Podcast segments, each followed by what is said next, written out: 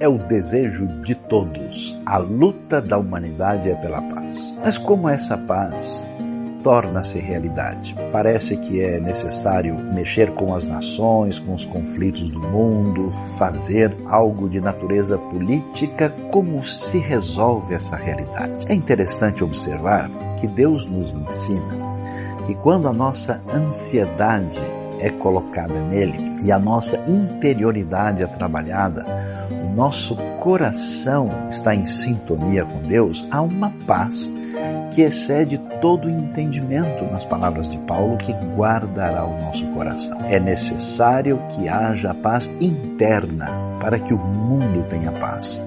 É necessário que haja paz profunda no coração, paz que vem do Senhor do universo.